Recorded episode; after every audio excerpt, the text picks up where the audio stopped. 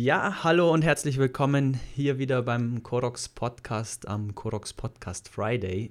Ich bin heute wieder nicht allein hier. Die Tina Kaller ist bei mir am Start. Ähm, erstmal, wie geht's dir? Danke, äh, gut geht's, gell, nach der Behandlung. Alles gut. Du bist ja selber hier als Richtig. Patientin. Hast du momentan oder hast du öfter Wehwehchen, warum du hier bist? Oder gibt's immer das gleiche Wehwehchen? Immer das gleiche. Ja, ja. aber äh, stets es geht immer bergauf und dann hält es lange Zeit an.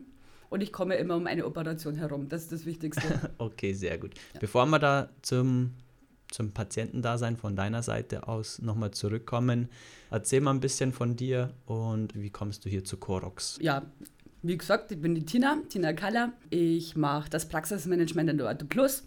In München das ist eine orthopädische Unfallchirurgische Praxis, die schwerpunktlastig schon in der Sportmedizin liegt.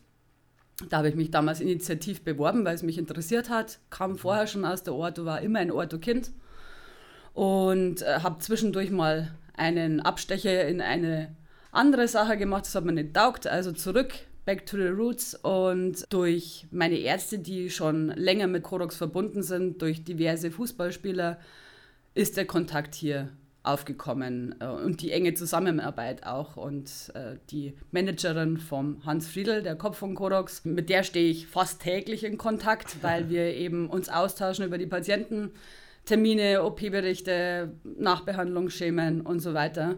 Und ja, ist mittlerweile ein sehr freundschaftliches Verhältnis geworden. Also nicht nur beruflich, sondern auch auf privater Ebene. Ja, cool. Ja. Ähm, ist es dann so dein dein Traumjob gewesen? Hast du dazu auch eine Ausbildung gemacht oder wie bist du da in den Beruf überhaupt gekommen? Ich habe ähm, ursprünglich eine Ausbildung zur medizinischen Fachangestellten gemacht. Okay. Vor langer Zeit. und ähm, dann aber schnell entdeckt, dass mir das nicht reicht und dass ich mehr machen will. Habe dann überlegt, ob ich Kinderpsychologie studiere und dann wurde mir aber damals äh, seitens meines damaligen Arbeitgebers äh, vorgeschlagen, ob ich einen dualen Studiengang berufsbegleitend zum Praxismanager machen will. Oh, okay. Das habe ich dann gemacht. Genau, und so ist dann eins zum anderen gekommen. Dann ist man vom kleineren Unternehmen in ein Großunternehmen gegangen, also eigentlich in einen Konzern, hat dann diverse Praxen mit aufgebaut und OP-Zentren. Und irgendwann hat man das alles hinter sich gebracht und hat gemerkt, okay, das habe ich jetzt alles schon gemacht, jetzt will ich wieder in was Geerdeteres, äh, in was Bestehendes, was auch ein bisschen Struktur äh, hat und nicht in den Anfängen ist. Und ja, also wie gesagt, die Orte Plus, die ist mir so auf meinem Weg zufällig, wurde die mal genannt. Ich bin auf die Homepage gegangen, dachte mir, hört sich nach einem coolen Laden an. Wir haben damals schon, meine ehemalige Praxis hat da viele Knie hingeschickt. Ja. Und ähm, die wollten mich dann nicht, weil die hatten eine Praxismanagerin. Dann okay. bin ich woanders hin und dann kam der Tag, als ich mir dachte, ich muss hier weg, das ist mir zu langweilig. Und dann kam die SMS von meiner Vorgängerin, dass sie aus privaten Gründen die Praxis verlässt, ihren Traumjob, ja. ob ich diesen übernehmen will. Ah, cool. Und dann habe ich nach fünf Minuten geantwortet, bin dabei. ja, cool. Genau. Ja, sehr gut. Ja. Sehr schön. Und ihr seid in München. Habt ihr da mehrere ähm, Zentralen. Ihr habt ja quasi nur eine Praxis. Wir oder? haben eine Praxis, genau, ja. im Zentrum, im ja. Herzen. Im Herzen Münchens. Richtig. Ähm, bist du dann auch selber aus München? Nein. Oder pendelst du? Pendlerin? Ich, ich bin Pendlerin, ich bin eine, ein, ein Kleinstadtmädchen. Ich komme aus Rosenheim und pendel, genau. Ah, okay. Mach, ja. ja und es ist auch vollkommen in Ordnung. Viele sagen, hm, was macht dir das nichts, so viel Autofahren oder Zugfahren, wie auch immer. Ja. Nein, weil man kann Podcasts hören, ja. zum Beispiel. ja, genau. Jetzt bist du selber in einem drin, dein ja. erstes Mal sozusagen im, im Podcast-Business. Ja. Spannend, ja. aufregend. ähm, zu dir nochmal. Du hast ja gesagt, du bist für dich selber auch in Behandlung. Was, was fällt da? Du da was sagen oder magst du was sagen? Oder, ähm, Klar. Ich habe ähm, mir vor einigen Jahren mal die Halswirbelsäule gebrochen. Okay und habe daraufhin natürlich Nachleiden. Ja. Bandscheibenvorfälle, äh, so ein bisschen Störungen im Arm. Und das ist, wird mit dem Alter nicht besser, sondern eher schlechter. Ich habe letztes Jahr zum Gravelbiken angefangen, was diese Position, also auf dem Fahrrad, auf dem Rennrad oder auf dem Gravelbike, macht die Halswirbelsäulenposition natürlich nicht besser. Ja. Und äh, da sind mehrere Bandscheibenvorfälle erneut gekommen. Und ja. genau, und dann habe ich mich hierher in Behandlung begeben, weil es hieß, ja, das muss operiert werden, wenn du das in die Hände hast und nicht mehr spürst. Und, ähm, aber Hans Friedl Ja.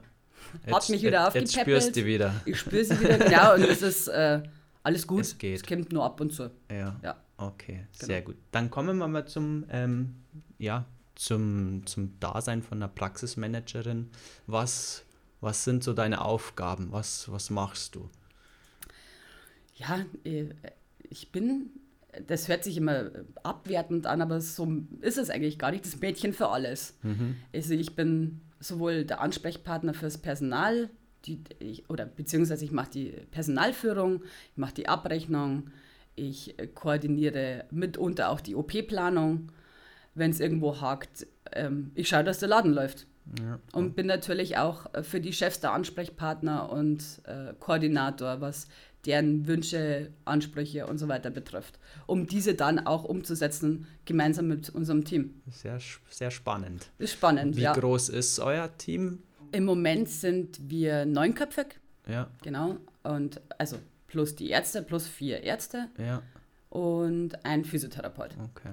Ja, hast du ein bisschen was an ein paar Männer, Frauen an deiner Seite? Richtig, ja. Ähm, warum ich dich eigentlich eingeladen habe, ist für unsere Zuhörer, da du so aus der ersten Reihe kommst, ähm, dass wir die so ein bisschen aufklären, was man machen kann oder was man machen soll, wenn man jetzt irgendwie ein orthopädisches Problem hat, wenn man einen Unfall hat, wenn man irgendwo umgeknickt ist. Ihr habt ja mehr mit Sportlern zu tun, habt aber natürlich wahrscheinlich auch so den Normali, so wie Total, ich, wenn ja. ich irgendwas habe. Ja, äh, ähm, wie ist denn da grundsätzlich der Weg? Ähm, das habe ich oft in der Familie die Frage, ja, ähm, ich bin umgeknickt, wo, wo soll ich hin? Soll ich gleich zum Orthopäden? Soll ich erst zum Hausarzt? Also ich, ich bin schon der Meinung, dass man immer den Facharzt äh, vorziehen sollte.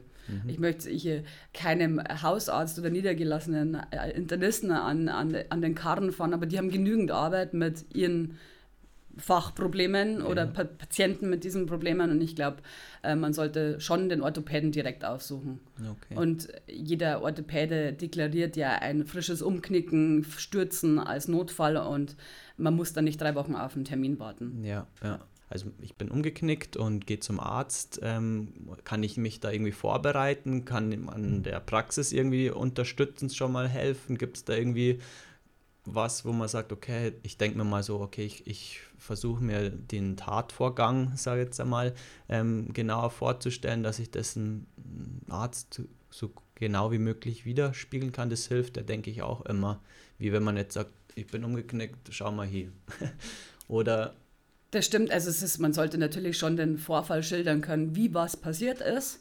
Das ist, muss man aber schon auch ein bisschen individualisieren. Das ist, ob es ein Arbeitsunfall ist. mhm, Zum Beispiel sind wir eine Durchgangsarztpraxis. Wir speziell gibt es einige. Ähm, das ist die Berufsgenossenschaft, das sind Arbeitsunfälle oder Arbeitswegeunfälle. Dann muss man ganz genau schildern, wie es dazu gekommen ist, zu diesem Vorfall, zu dieser Verletzung.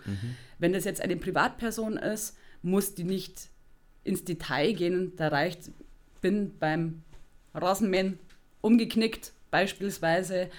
Ja, da sind wir wieder dabei, mit, äh, wenn man eine Knieverletzung hat. Wir wünschen uns zum Beispiel immer gerne ein Kernspinnen vom Kniegelenk, wenn man merkt, dass ein Instabilitätsgefühl da ist, beim Sportler jetzt, auch beim Hobbysportler. ja, es muss ja nicht immer ein Profisportler sein. Aber an das Kernspinnen kommt man nur mit einem Überweisungsschein. mhm, mhm. Da, wenn Patienten bei uns anrufen, weisen wir aber darauf hin, wäre super, wir fragen nach einem bestimmten Schema ab, haben sie ein Instabilitätsgefühl, bei was haben sie ihre Probleme, man kann da schon herausdifferenzieren, es geht in eine muskuläre Sehnengeschichte, eine Sehnenverletzung, weil Knöchern muss der Patient vorher nichts machen, das können wir intern machen. Kernspin muss ein Radiologe machen, Ja. zum Beispiel. Okay. Ja. Ja, ja. Aber das ist was, was man am Telefon abfragt okay. oder abgefragt bekommt, der, derjenige, der anruft, ja. Und wenn ich jetzt mit meiner orthopädischen Geschichte, die ich habe, zu euch komme, wie läuft das ab? Es gibt bestimmt viele, die jetzt selten beim Orthopäden sind. Ist das irgendwie anders wie beim Hausarzt oder wie Genau. läuft das? Nehmen wir einen Neupatienten, der kommt das erste Mal, Ja, Der muss natürlich ein paar Sachen ausfüllen, einfach um zu sehen, ob es chronische Erkrankungen, Dauermedikationen gibt, Allergien, damit man die, die werden dann auch vom Personal übernommen in der Akte, damit der Arzt das sofort sieht und auch entsprechend entgegenwirken kann. Dann muss er einen Anamnesebogen ausfüllen, dann natürlich eine Datenschutzvereinbarung, weil okay. das ist ganz wichtig. ganz wichtig. ähm, dann kommt er zum Arzt, wird erstmal untersucht und dann wird entsprechend, falls notwendig, eine Diagnostik eingeleitet in Form von eben Röntgen oder MRT oder es wird ein Ultraschall gemacht. Wenn man jetzt eine Diagnostik einleitet, die extern stattfinden muss, gibt man dem Patienten einen Überweisungsschein. Wenn er nicht weiß, wo er hingehen soll, dann empfehlen wir diverse Adressen und sagen, sie sollen sich bei uns melden, wenn sie wissen, wann der Termin ist, damit man dann auch gleich wieder über die weitere Therapie sprechen kann. Mhm, okay. Und einleiten kann. Ja, ja, ja. Also grundsätzlich ist ja jeder mal gesetzlich auch dann versichert. Natürlich gibt es auch Privatversicherte oder wie vorhin schon geschrieben BG-Fälle. Gibt es da irgendwie grundsätzliche Unterschiede? Macht es für dich Sinn, eine private Krankenversicherung? Also ich persönlich habe auch eine und würde das jedem empfehlen. Äh, eine private Zusatzversicherung sich dazu zu nehmen. Allein schon im zahnmedizinischen Bereich ja, erstattet die gesetzliche Krankenkasse fast nichts. Jeder kennt die Bonuskarte, wenn man einmal im Jahr zum Zahnarzt geht, dann werden, glaube ich, 20 oder 15 Prozent übernommen. Aber 80 Prozent, wenn man mal doch vielleicht ein Inlay oder irgendwas braucht, das ist ein Haufen Geld, ja, ja. den man nicht immer einfach auf der Kante hat. Man muss sich da gut erkundigen, man muss da auch die, das Kleingedruckte lesen bei den privaten Zusatzversicherungen. Aber gerade bei Zahnersatz oder Krankenhausbehandlung, dass man nicht in einem Drei- oder Vierbettzimmer liegt. Mhm. Also ich persönlich würde es nicht wollen, klar. Ja. Würde ich nicht sterben, wenn ich es müsste, aber wenn ich es mir aussuchen kann, Dann. den Betrag kann sich, glaube ich, jeder vom Leib wegzwicken. Ja. Ja. Und desto jünger man ist, desto günstiger ist der Einstieg. Ja. Ja, weil okay. da hat man dann auch meistens noch keine chronischen Vorerkrankungen und noch nicht so viel Geleit, dass äh, die Kosten da höher sind. Okay. Deswegen würde ich es jedem empfehlen. Gibt es dann aber grundsätzlich Unterschiede dann bei, beim Orthopäden, wenn ich jetzt gesetzlich krankenversichert bin? Kommen da Kosten auf mich zu, wenn ich einen Arzt besuche? Muss ich da was zahlen oder? nein, nein. Also ähm, prinzipiell erstmal natürlich nein. Ja. Äh, die Praxisgebühr gibt es nicht mehr. Die für die normale Behandlung muss niemand schau, was bezahlen. Das hätte ich auch das habe ich auch gar nicht mehr gewusst. Ja? Ja, schon ja, lange her. Dann, dann ist das schon gesund. länger her? Das oder? ist schon lang so, ja. Echt? Ja, okay. Bestimmt schon sieben oder acht Jahre. Ach, okay. ja. ja, okay. ähm, nee, also prinzipiell muss ein Patient beim Arzt erstmal gar nichts bezahlen. Natürlich gibt es sogenannte Igel-Leistungen, nennen sich die, das sind Selbstzahlerleistungen. Mhm. Da kriegen Patienten Kostenvoranschlag. Wir sprechen von Sachen wie Eigenblutbehandlung oder Hyaluronsäuretherapie. Stoßwellentherapie ist auch eine Sache, die wir sehr gerne machen bei bestimmten Verletzungen oder generell Orthopäden auch machen. Wir empfehlen den Patienten trotzdem diesen Kostenvoranschlag immer bei ihren Krankenkassen einzureichen, mhm. weil es mittlerweile immer mehr Modelle gibt bei den Krankenkassen, die sagen, bei der und der Verletzung übernehmen wir zumindest anteilig etwas davon. Okay. Ja, genau. Ja. Ich bin jetzt quasi beim Arzt fertig, der hat mir eine Diagnose gestellt. Wie ist dann der, wie geht der Weg oft weiter? Wir sind wieder dabei, kommt darauf an, welche Verletzung es ist. Wenn es ein frischer Bruch ist und eine Schwellneigung gibt, dann gibt es eine Lymphdrainage primär, damit man das Ganze wieder zum Abschwellen bringt.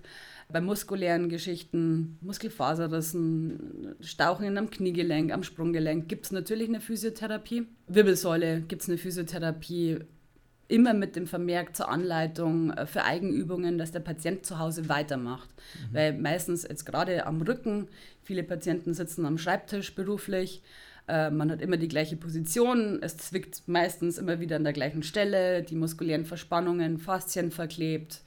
Muss man selbst was dazu beitragen. Natürlich ist eine Massage schön ja. für den Moment, das hält dann auch so ein bisschen an, aber in zwei Tagen ist das Leid wieder da. Und wenn der Patient zehn Minuten am Tag selbst dazu beiträgt, dann wird das besser, weil ich spreche aus eigener Erfahrung. Definitiv. Wenn man selber dazu beiträgt, dann bringt es was. Dann geht was. Ja, dann geht was. Genau.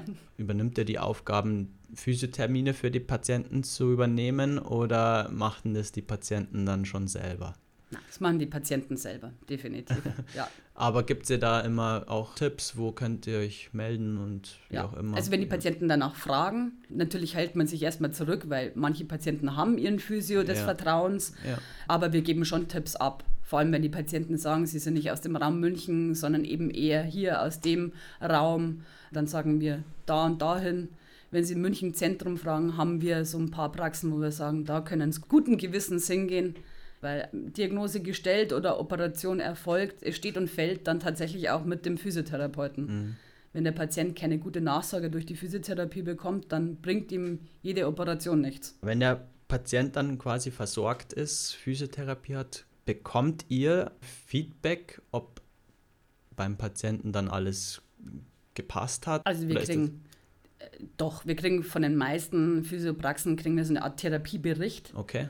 Wenn wir den bekommen, geben wir den an einen Arzt weiter, damit er sich den durchschaut. Und aber Patienten, die länger bei uns Patienten sind, die mehrmals Physiotherapie benötigen, eben aufgrund zum Beispiel einer Operation, wird auch öfters mal mit dem Physiotherapeuten telefoniert, also zwischen dem Arzt und dem Physiotherapeuten. Und der Patient kommt dazwischen auch immer wieder zur Behandlung. Und zur Nachsorge, einfach um zu, zur Kontrolle. Wie geht's voran? Wo ist noch mal was zu machen? Wo hakt's? Mhm. Hakt's denn überhaupt noch? Ja, ja, ja, Ja. Okay. Wenn es jetzt schlimmere Verletzungen sind, gibt es ja auch Folgerezepte oder da muss man wahrscheinlich öfter Physiotherapie, Sporttherapie machen. Weiß ich immer so ein bisschen ein heikles äh, Thema. Gibt es da eine Richtlinie, was jetzt die Verletzung angeht, wie viel man wahrscheinlich verschreiben darf, kann, soll? Heikel ist ein gutes Wort. Es gibt gewisse Verletzungen bzw. ICD-Kodierungen von Diagnosen für die Krankenkassen. Die bekommen zum Beispiel in einem Zeitraum von sechs Monaten ab des Ereignisses so viel Physiotherapie, wie sie wollen. Andere wiederum nicht. Es gibt keine Heilmittelkatalogbeschränkungen mehr von der Menge. Allerdings sind die Ärzte sehr gedeckelt. Ja. Also geht es eher von der Krankenkasse dann auch aus? Die Krankenkasse macht es leider in meinen Augen ein bisschen zu einfach. Die sagen dem Patienten, sie kriegen alles, wenn der Arzt sagt, sie brauchen das. Okay. Aber dass es am Ende zu einer Streichung kommt oder dass es zu einer Hinterfragung kommt, der Patient dann vielleicht zum medizinischen Dienst kommen muss und sich vorstellen muss, das wird dem Patienten natürlich nicht gesagt. Und äh, was ich schade finde, es ist zu wenig Zusammenarbeit zwischen Krankenkasse und Arzt. Mhm, mhm. Ja, aber an sich, wenn wir der Meinung sind, der Patient braucht diese Physiotherapie, weil es notwendig ist, dann bekommt er die auch. Wenn es aber was Kurzes ist oder ein, ein akutes Leiden, was relativ schnell weggehen sollte, muss der Patient mitarbeiten. Die Patienten wünschen sich Folgerezepte, das geht, wie gesagt, aber nur in Mitarbeit und Mitwirken. Ja. Weil sonst bringt die, auch die Physiotherapie nichts. Ja. Ja. Wenn wir gerade beim Mitwirken sind, hilft es euch auch, wenn die Patienten sich dann, wenn sie sich wieder gesund fühlen, nochmal vorstellig machen oder? Nehmen wir zwei Beispiele. Wir haben einen akuten Hexenschuss. Der kommt zu uns, der bekommt vielleicht sogar eine Spritze und kriegt Physiotherapie. Und dann nach der Physiotherapie ist der Hexenschuss vorbei, dann braucht der sich in der Regel nicht mehr vorstellen. Ist es jemand, der jetzt wirklich eine Muskelsehnenverletzung hat oder einen Bruch, dann gibt es einen sogenannten Endtermin. Also wirklich so Behandlungsende. Ja, das ist der letzte Termin. Jetzt ist es freigegeben, Patient geheilt. Erst wieder vorstellen, wenn was Neues ist. Wunderbar. Genau. Okay. Oder wenn da nochmal was sein sollte Ja, mit der gleichen ja, Sache. Natürlich. Gut. Genau. Dann will ich eigentlich mit dem geheilten Patienten aufhören. Ich will dir auch gar nicht so deine Zeit rauben als Praxismanagerin. ähm, hat man bestimmt viel um die Ohren. ich bedanke mich, dass du da warst. Es war ein kurzes, knackiges Gespräch, aber sehr, sehr interessant und für Leute, die jetzt den Orthopäden eher vermeiden oder selten sehen, ist es vielleicht ganz hilfreich, wenn man ja weiß, was da alles auf einen zukommt und Ja, vielen Dank für die Einladung, habe mich sehr gefreut. Du hast noch ein letztes Wort. Du kannst grüßen, du kannst irgendwas sagen, was dir gerade auf dem Herzen liegt. Na, Ich würde einfach mal sagen, alle gesund bleiben. Ja, Also Beinbruch und alle gesund ja bleiben. das wäre sehr gut. Ja, Na, genau. dann danke nochmal und auch an alle Zuhörer. Vielen Dank, dass ihr zugehört habt. Bis nächstes Mal. Servus.